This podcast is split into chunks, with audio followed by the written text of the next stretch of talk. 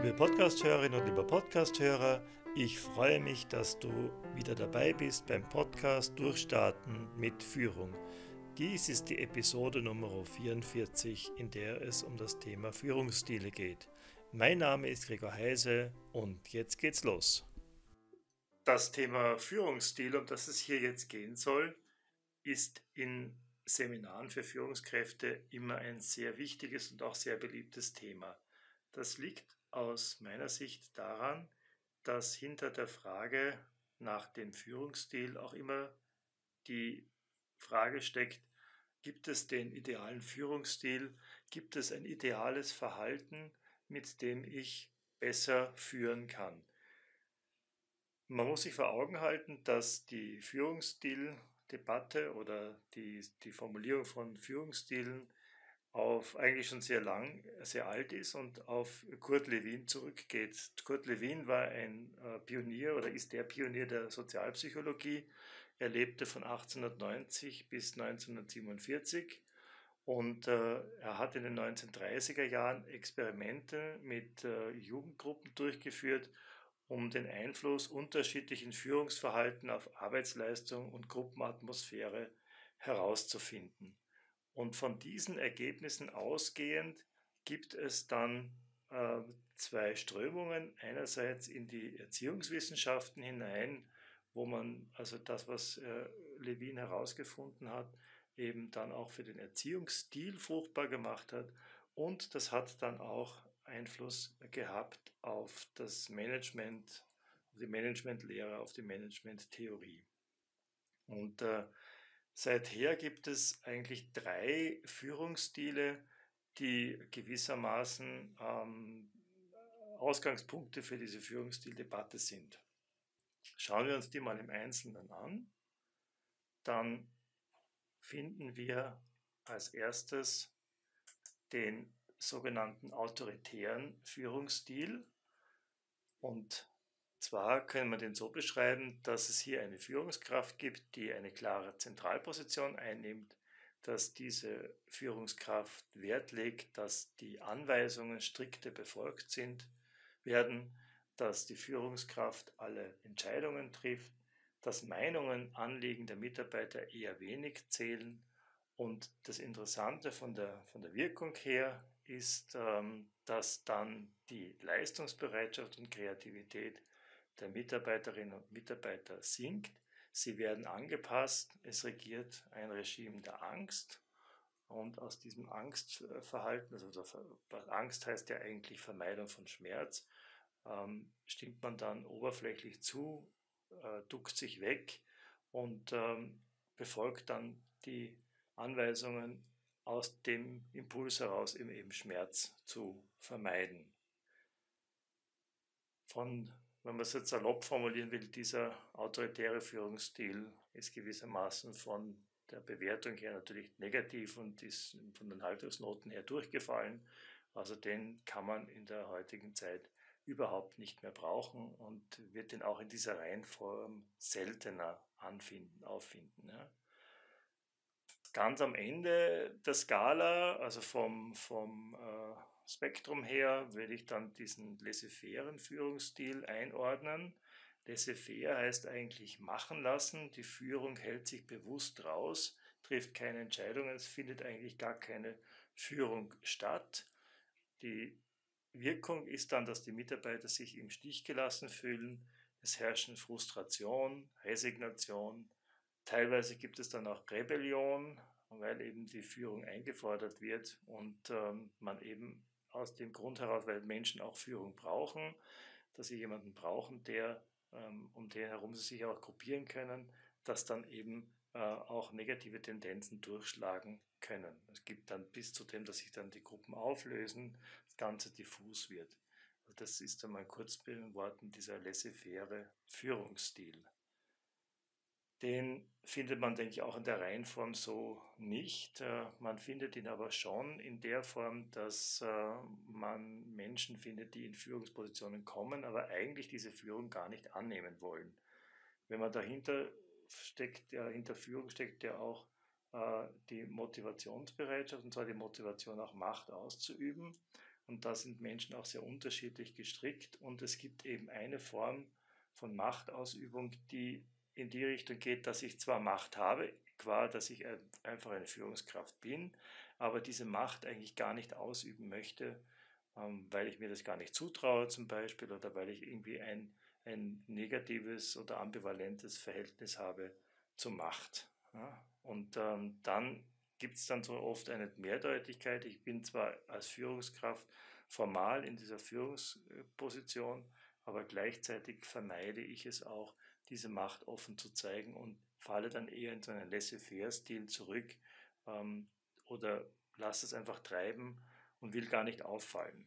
Das kann auch zum Beispiel passieren, wenn äh, Mitarbeiter dann in eine Führungsposition kommen und diesen Rollenwechsel eben auch nicht äh, geschafft haben oder nicht richtig äh, funktioniert, dieser Rollenwechsel. Und dann kann es eben auch sehr leicht passieren, dass die Führungsrolle gar nicht angenommen wird und dann so eine Art Laissez-faire-Haltung geschieht. Ja?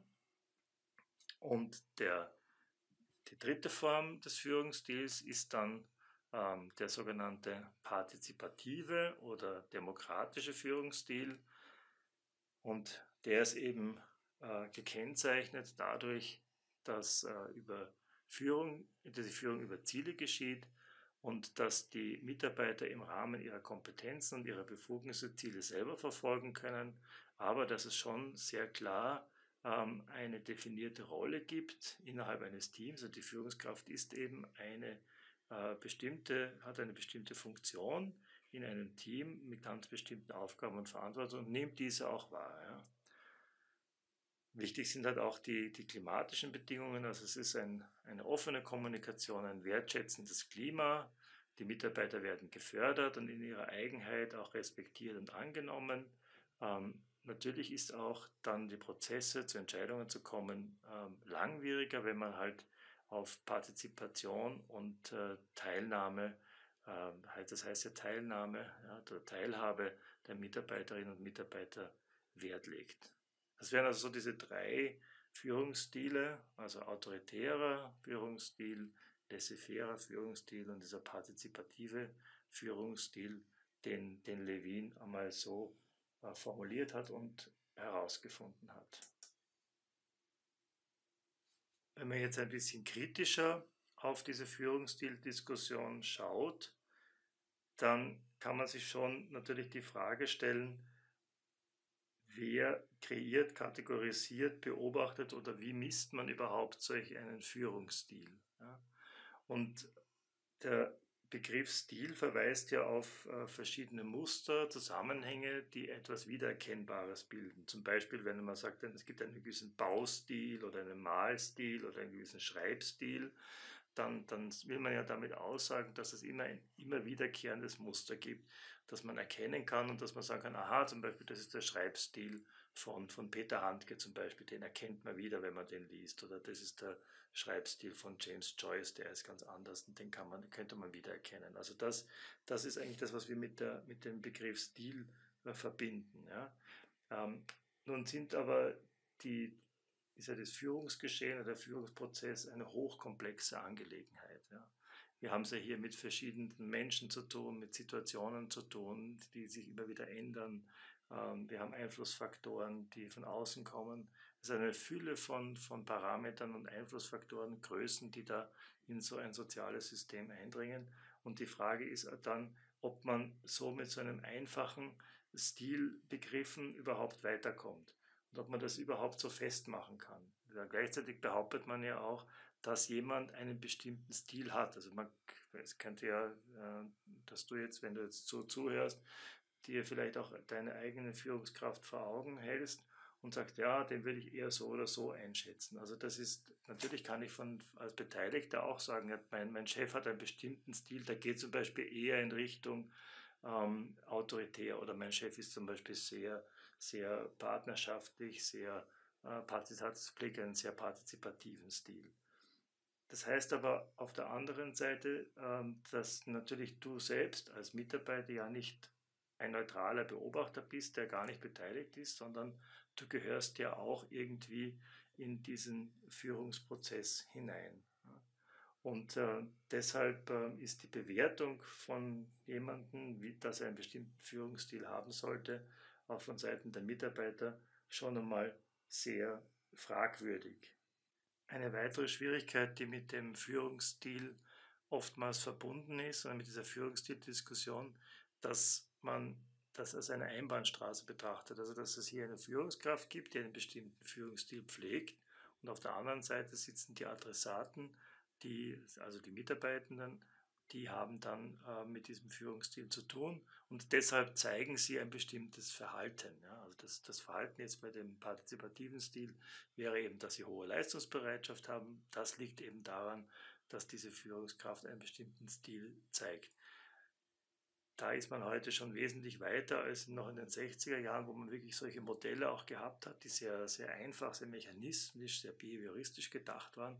Heute sieht man das eben als einen komplexen Vorgang an, als einen komplexeren Prozess, ähm, wo eben nicht nur eine Führungskraft ist, sondern es gibt eben auch die Mitarbeitenden und die, die sind zusammen verbunden in einem Kommunikationsprozess und es gibt eben nicht nur einfache Ursache-Wirkungsbeziehungen, sondern das ist letztendlich zirkulär. Das heißt, die Führungskraft setzt ein Verhalten, der Mitarbeiter reagiert darauf und auf der anderen Seite auch diese Reaktion reagiert wiederum die Führungskraft. Also das ist einfach ein ständiger kreisförmiger Prozess, wo man letztendlich gar nicht sagen kann, wer hat damit unter Anführungszeichen angefangen äh, wer, ist, wer hat begonnen und wer ist, wer ist sozusagen äh, auf der, äh, hat die Wirkung abbekommen, ja, sondern das ist eben ein, ein zirkulärer, enger äh, Prozess. Und es gibt natürlich Beispiele, dass man sagen könnte, ja, äh, da gibt es Leute, die haben einen ähm, sehr ruppigen Führungsstil. Das, äh, wenn, wenn, man so an Politiker denkt, Gerhard Schröder, die Basta-Form der der Kommunikation, die gepflegt hat oder der Führung, äh, die hat ge genauso funktioniert. Ja. Genauso gibt es sicher Menschen, wo man sagen könnte, der hat sich lehrbuchmäßig verhalten und war immer freundlich und immer positiv und immer wertschätzend. Und am Ende hat es dann auch äh, zu wenig Ergebnissen geführt und äh, der ist eigentlich dann gescheitert. Also den richtigen Führungsstil unter Anführungszeichen auszuwählen und dann damit ein Ticket gebucht zu haben, dass äh, Führung dann gelingt, das stelle ich in Frage und finde ich auch sehr zweifelhaft. Wir können aber trotzdem noch ein bisschen weiter schauen, auch wenn ich jetzt ein paar kritische Anmerkungen gemacht habe, was sich dann noch getan hat in dieser Führungsstil-Debatte, weil es vielleicht auch interessant ist. Es gibt dann noch eine, eine Führungsstil-Sache oder die Weiterentwicklung von Robert Tannenbaum, der sieht es eher als ein Kontinuum. Das finde ich schon wieder ganz interessant. Ähm, er sieht nämlich das so an, dass es eben ähm, zwei Spielräume gibt des Handelns. Einerseits das, der Spielraum des Vorgesetzten, also hier mit VG auch bezeichnet, und dann eben den Spielraum der Gruppe auf der anderen Seite. Und ähm, je nachdem, man kann sagen, wer im, im sozialen Feld sich mehr Raum einnimmt und wer weniger Raum hat, das bestimmt auch irgendwo, äh, kann man dann eben festmachen an dem Stil. Und dann wäre es eben zum Beispiel der, der autoritäre Führungsstil, auf der einen Seite, der wäre eben der Spielraum der Gruppe ganz klein, da ist eben der, das Feld des Vorgesetzten sehr groß. Es geht dann weiter über den patriarchalischen Stil, also wo dann eher der Vorgesetzte natürlich noch entscheidet, aber die Mitarbeiter äh, überzeugen möchte, zum Beispiel durch Charisma oder durch seine besondere Stellung, die hat. Das findet man sehr häufig auch in Familienunternehmungen, wo es eben einen Gründer gibt, der mit sehr viel Energie ein richtiger Patriarch ist und so auch auftritt und die anderen auch so überzeugt und mitreißen kann, ähm, wo schon auch mehr Kontakt mit der Gruppe ist. Dann gibt es eher den beratenden Stil, also dass jemand sagt, ja, ähm, ich, ich hole mir immer wieder Meinungen ein von äh, meinen Mitarbeiterinnen und Mitarbeitern und die sollen mich auch beraten. Ähm, er gestattet also Fragen, er geht auf die ein und entscheidet aber dann letztendlich. Ja. Dann gibt es noch den, den kooperativen Stil, das geht dann schon eher in das, was wir vorher besprochen haben, eben schon ähm, bei dem partizipativ-kooperativen Stil. Ähm, also dass der, die Vorgesetzte informiert, ja, was er vorhat. Die Mitarbeiter können auch ihre Entscheidung zu der Entscheidung ihre Stellungnahme abgeben, ihre Meinung äußern. Die fließt dann wieder ein in die Entscheidung. Also das ist dann eher das deutlich formulierte kooperative Element.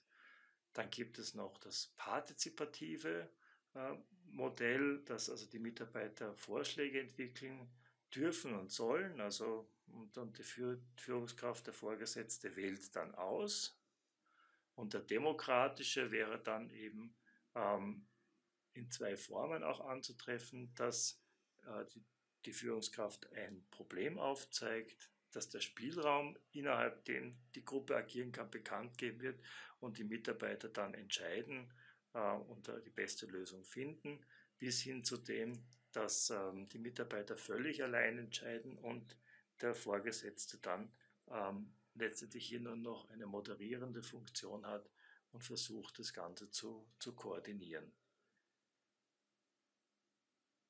Das finde ich deshalb ein interessantes Modell, weil man natürlich dann auch sehen kann, wie vielfältig die verschiedenen äh, Aktionen einer Führungskraft sein können und wie unterschiedlich das auch ähm, dann in bestimmten Situationen auch eingesetzt werden kann. Also es wird vielleicht in manchen Situationen wirklich so sein, dass man ähm, einfach etwas durchsetzen muss, dass man eher autoritär vorgehen muss. Es wird in anderen Situationen eher so sein, dass man sich vielleicht beratend äh, mit, mit den Mitarbeitern trifft, trotzdem sich eine, die Entscheidung vorbehält, bis hin zu völligen demokratischen Formen.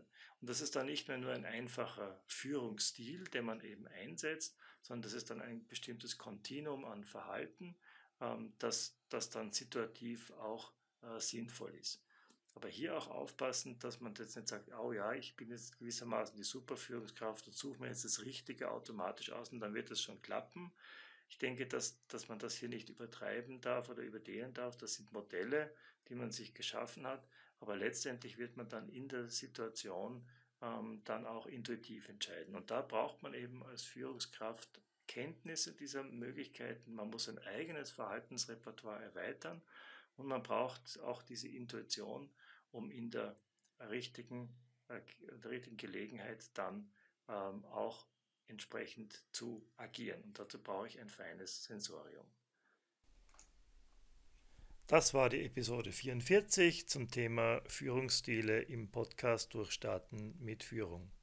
Wenn du Interesse hast, mit mir zusammenzuarbeiten, erreichst du mich jederzeit unter www.heisetraining.at.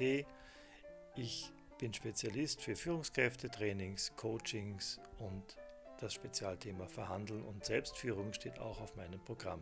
Ich freue mich, wenn du mit mir Kontakt aufnimmst. In der nächsten Episode 45 wollen wir uns dann noch eingehender mit dem Thema situativer Führungsstil beschäftigen. Bis dahin alles Gute, dein Gregor Heise.